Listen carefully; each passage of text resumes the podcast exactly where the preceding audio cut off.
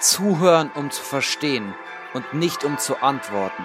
Und hiermit herzlich willkommen zu The Human Vibes.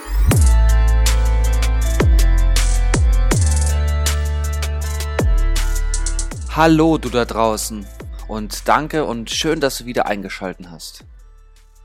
Du hast wahrscheinlich schon öfter von dem Spruch gehört, du bist der Durchschnitt der fünf Personen, mit welchen du die meiste Zeit verbringst. Oder zeig mir deine Freunde und ich sag dir, wer du bist.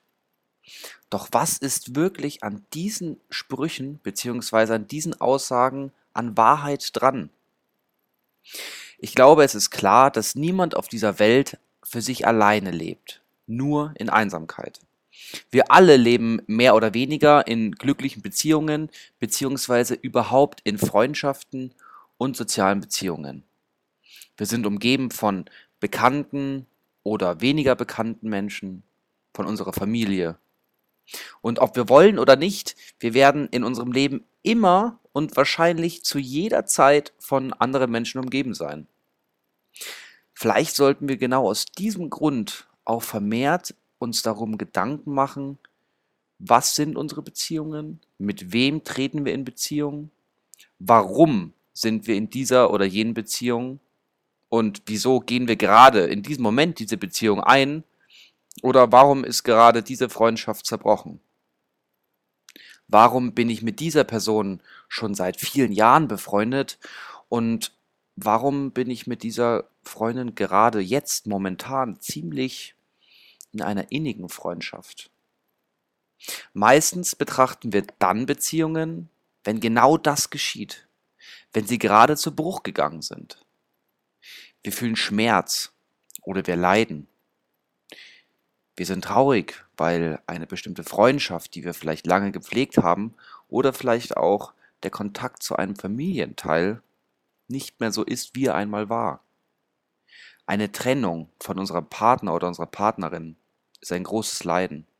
Aber auch das Gegenteil. Wir sind verliebt mit unseren besten Freunden haben wir einen unglaublich lustigen und schönen Abend verbracht. Oder wir haben uns unheimlich gestritten.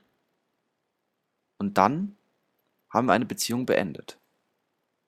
Wie wir mit Beziehungen umgehen, wie wir streiten mit anderen Menschen, den Grund und warum wir gerade Nähe suchen oder vielleicht zu einer anderen Person eher auf Distanz gehen, hat natürlich auch viel damit zu tun, wie wir in der Vergangenheit eben solche Beziehungen bereits erlebt haben, auch wie unsere Familienkonstellation das hergab, beziehungsweise inwiefern wir auch in verschiedenen Beziehungen, und damit meine ich nun Freundschaften, aber auch sogenannte romantische Beziehungen, inwiefern wir hier bestimmte Erfolge, aber eben auch leidvolle Misserfolge erlebt haben. Je nachdem werden wir wohl auch in der momentanen Zeit und der momentanen Phase unsere Beziehungen und unsere zwischenmenschlichen Beziehungen, meine ich hiermit, erleben und auch wahrnehmen. Wie wählst du Menschen aus, mit denen du dein Leben teilst? Warum suchst du genau gerade in diesem Moment überhaupt eine Gesellschaft und warum hast du diesen Freund oder diese Freundin? Auch die Frage, ob wir mit einer Beziehung überhaupt zufrieden sind oder eben nicht zufrieden sind, also eine große Unzufriedenheit in dieser Beziehung fühlen, hat auch damit was zu tun, was denn überhaupt meine Vorstellung beziehungsweise auch meine Idealvorstellung einer Freundschaft sind. Was ist denn überhaupt eine Freundschaft? Was gehört dazu? Ist es viel Nähe? Ist es ein Auf und Ab? Ist es voller Liebe oder ist es mit viel positiver Kritik? Was ist denn eine liebevolle Beziehung für dich? Welche Erwartungen hast du an eine Beziehung? Wenn ich beispielsweise die Vorstellung habe, in einer bestimmten Beziehung wie in einem Kinofilm diese zu erleben, das heißt, ich habe viel Nähe mit dieser Person.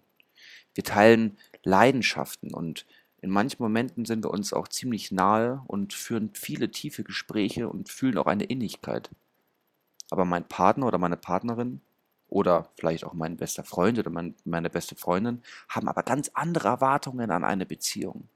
Und wir teilen diese Vorstellungen nicht.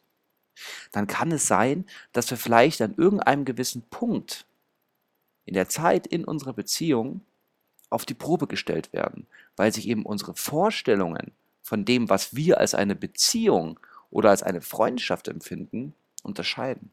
Und darum möchte ich dich an dieser Stelle auch nochmal fragen, was bedeutet Freundschaft für dich? Und was ist in deiner Definition der Freundschaft alles enthalten? Was ist wichtig in dieser Freundschaft? Und was unterscheidet deine Definition der Freundschaft von einer romantischen Beziehung? Definier das einmal für dich, mach vielleicht kurz hier einen Cut, halte den Podcast an und dann lass dich später weiter von mir begleiten.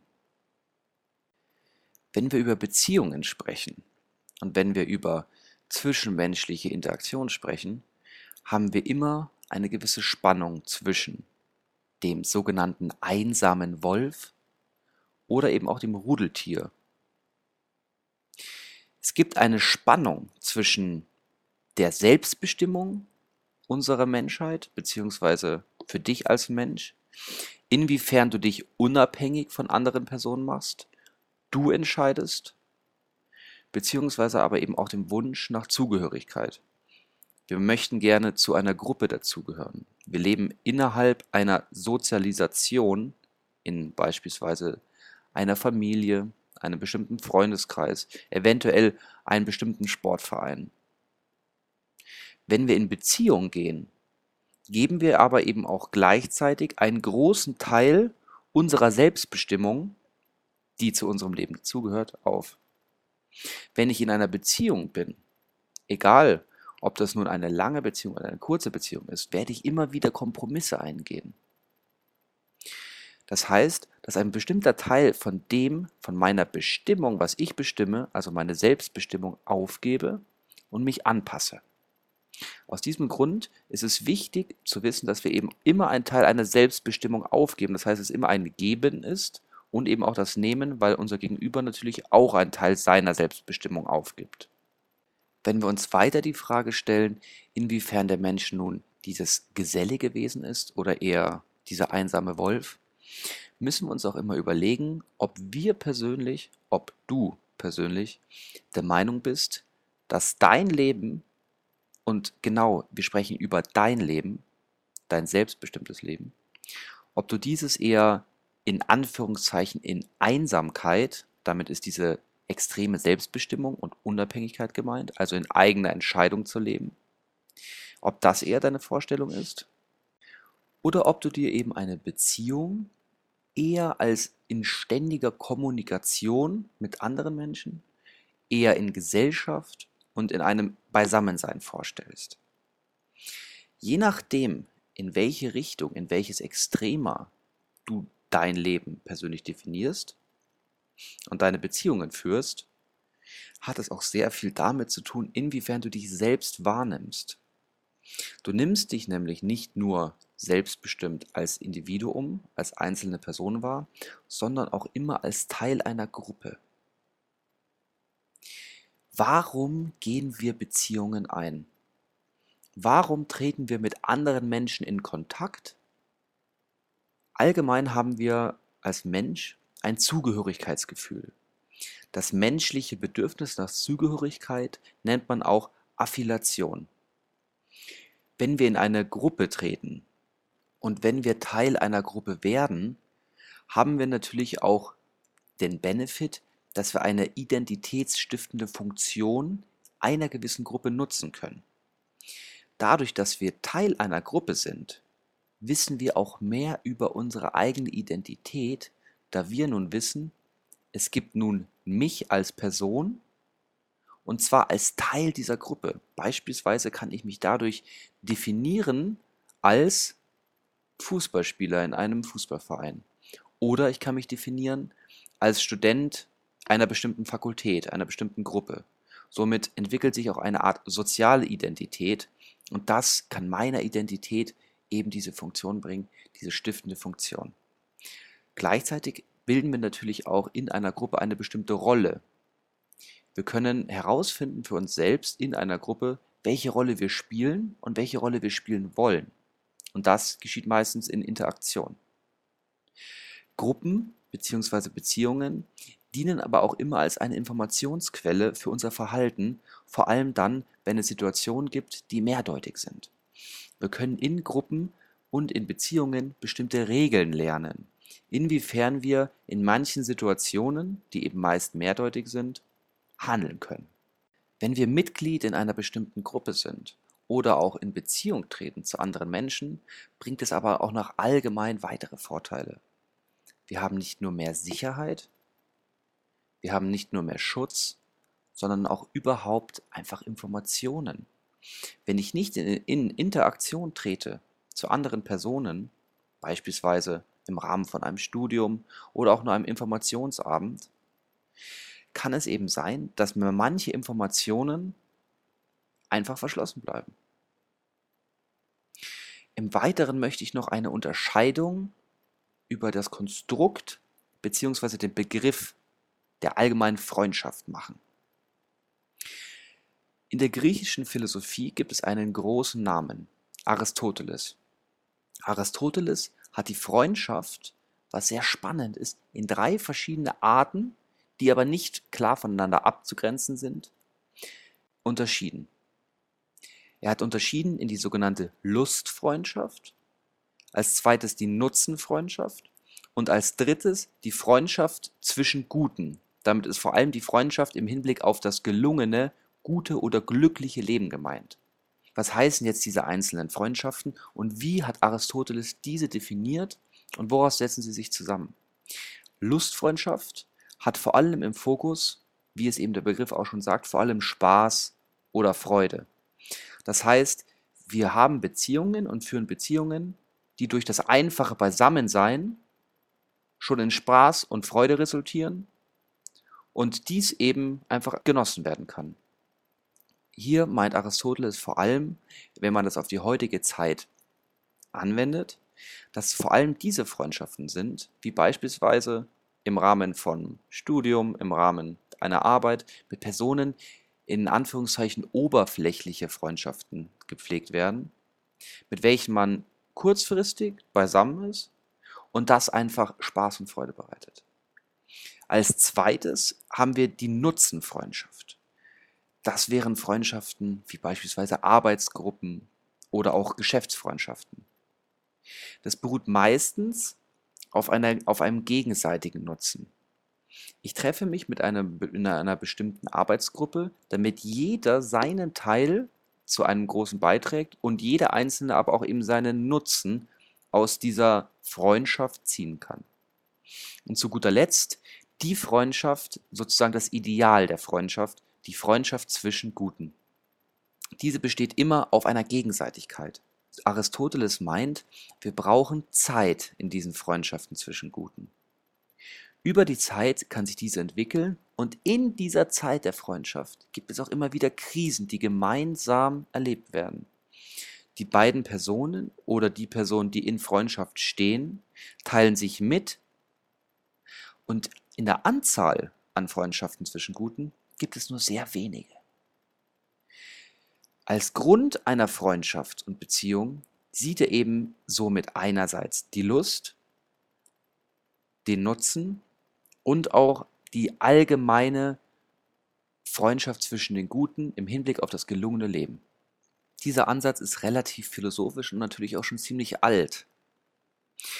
Neuere Ansätze, vor allem im Rahmen der Psychologie, würden auch drei Unterscheidungen treffen. Und zwar einerseits eine Perspektive, die aus der Evolutionspsychologie bzw. der Soziobiologie kommt, dass wir eben Beziehungen eingehen oder Freundschaften eingehen, weil wir eben adaptive, also anpassungsfähige Funktionen entwickeln können innerhalb von Beziehungen.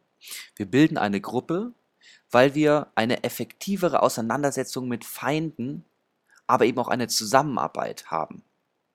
Vor allem im Hinblick auf die Evolution war es natürlich sinnvoll, einer Gruppe beizusitzen, in einer Gruppe zu sein, weil wir uns somit eben auch Arbeit teilen konnten, wie beispielsweise die Jagd oder die Kindeserziehung.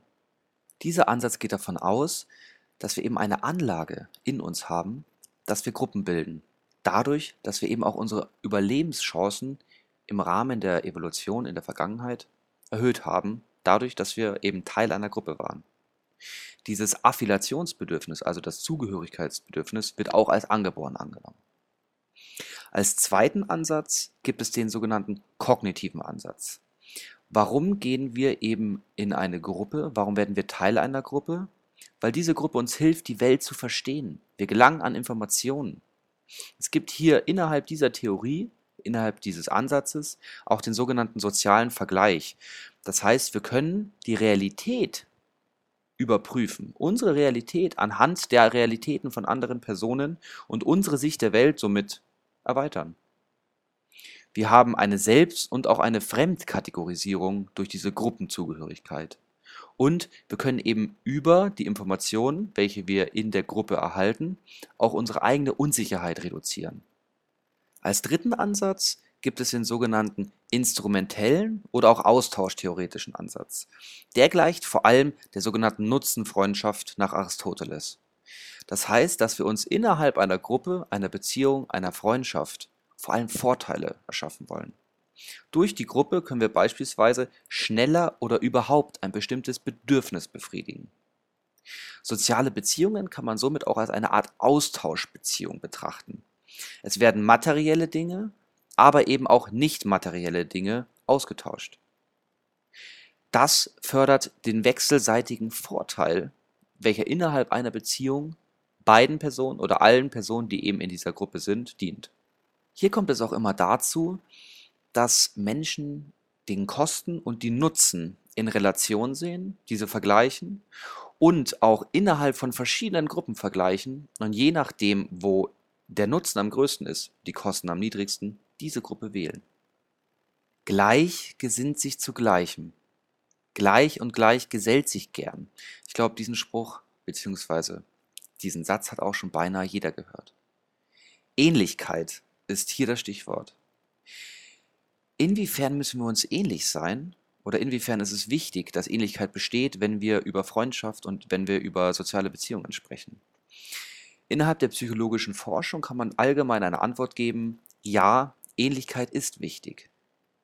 Wenn wir Dimensionen wie beispielsweise unsere Einstellungen, wie wir über die Dinge denken, unsere Werte und unsere Überzeugungen, eben wenn diese ähnlich sind, fördert das eine Freundschaft und eine soziale Beziehung. Warum? Menschen, die uns ähnlich sind, können uns bestätigen. Sie können unser Selbst bestätigen indem sie unsere Werte und unsere Einstellungen und auch unsere Sicht der Welt bestätigen, können wir uns eher im Klaren sein, dass unsere Einstellungen und unsere Überzeugungen eben die richtigen sind. Das gleiche ist natürlich auch bei Unähnlichkeit der Fall. Wir werden wahrscheinlich weniger Kontakt zu den Personen suchen, die uns nicht gleich sind oder nicht ähnlich sind, weil diese natürlich unsere Welt und unser Weltbild in Frage stellen könnten. Es gibt eine Studie, inwiefern Freundschaften über einen längeren Zeitraum halten und bestehen bleiben, wenn es eben eine Ähnlichkeit oder eben eine Unähnlichkeit gibt. Man hat sich eben Personen angeschaut und Freundschaften untersucht zu einem bestimmten Zeitpunkt und hat die Person gefragt, inwiefern sie das Gefühl haben, ähnlich zu sein und was kam heraus? Nach 19 Jahren waren vor allem die Personen, die sich gegenseitig als ähnlich empfunden haben, immer noch befreundet, verglichen mit den Personen, die das Gefühl hatten, eher unähnlich oder verschieden zu sein. Interessant ist, dass man hier im Rückschluss eben aussagen kann, dass wir unsere Freunde auch als ähnlicher halten als Personen, mit welchen wir nicht befreundet sind. Hier gibt es auch eine Studie mit Studenten. Man hat Personen gefragt, inwiefern sie eben bestimmte Persönlichkeitseigenschaften einschätzen würden. Die eigenen Persönlichkeitseigenschaften und die deren guten Freunde. Das heißt, es gab einerseits die Selbstberichte und die Fremdberichte. Dann wurde eben gesehen, inwiefern die Freunde die anderen Personen eben eingeschätzt haben und inwiefern das eben dem Profil entsprach. Vor allem die Personen, die eben befreundet waren und gut befreundet waren, wurden ähnlicher eingeschätzt. Das heißt, Die Personen, diese Freundeskreise, haben sich eben gegenseitig ähnlicher eingeschätzt, auch wenn das gar nicht mit dem echten und objektiven Profil, also dem Selbstbericht, übereingestimmt hat. So viel zum Thema der Ähnlichkeit innerhalb von Beziehungen. Als nächstes möchte ich noch ganz kurz auf die sogenannte Reziprozität eingehen. Menschen haben die Tendenz, andere Menschen zu mögen, von welchen sie denken, dass sie sie auch mögen. Das heißt, ich mag dich, weil ich davon ausgehe, dass du mich auch magst. Das liegt vor allem daran, dass man das, was man erhält, auch zurückgeben möchte. Und das gilt eben auch in einer Freundschaft. Die Annahme, dass man gemocht wird, etabliert dann später auch den Glaubenssatz für eine Freundschaft, der dann auf diese auch angewandt wird. Und jetzt frage ich dich, kannst du dein Verhalten vorhersagen, wenn du davon ausgehst, dass jemand dich bereits mag oder dich eben nicht mag? Wenn du über Freundschaften und über Beziehungen nachdenkst, ist es wohl wichtig, dass Personen eben deine Freunde sind, denen du erstens ähnlich bist und zweitens, die du auch magst. Auch stellt sich die Frage, was verleiht einer Beziehung Dauer? Wann sind wir lange in Freundschaften und Beziehungen? Die momentane Forschung würde einerseits hierzu sagen, dass dann Menschen in engen Beziehungen sind, beziehungsweise Menschen bezeichnen ihre Beziehungen als eng, wenn sie selbst das Gefühl haben, dass der andere oder der Freund eben im Selbst enthalten ist. Und die Personen und die Menschen mit der größten Überlappung in diesen beiden Dimensionen, also meinem eigenen Selbst und dem Selbst meines Gegenübers, pflegen wohl anscheinend subjektiv die engsten Beziehungen. Und was hat es nun mit dieser Erfahrung der sogenannten Liebe auf sich? Wie definierst du Liebe? Was ist für dich liebevoll in einer Beziehung? Dass es natürlich sehr subjektiv ist, ist natürlich klar. Forschungstechnisch gibt es aber vor allem drei Dimensionen in Bezug auf eine romantische Beziehung innerhalb einer allgemeinen erweiterten Freundschaft. Wir haben einerseits die Leidenschaft, wir haben die Intimität und die Verbindlichkeit, also inwiefern ich Dinge opfer. Auch ist der Begriff Zuneigung ein wichtiger Begriff, wenn wir über Freundschaft sprechen. Je öfter wir eine Person sehen, desto höher ist auch die Wahrscheinlichkeit, dass wir eine Zuneigung empfinden. Das ist natürlich in der heutigen Zeit über die sozialen Medien und über Computernetzwerke ähnlich. Wir können sogar eine Zuneigung zu Personen, mit denen wir oft über das Internet kommunizieren, können wir eine große Zuneigung erfahren und eine Zuneigung zu dieser Person entwickeln, ohne dass wir sie wirklich sehen.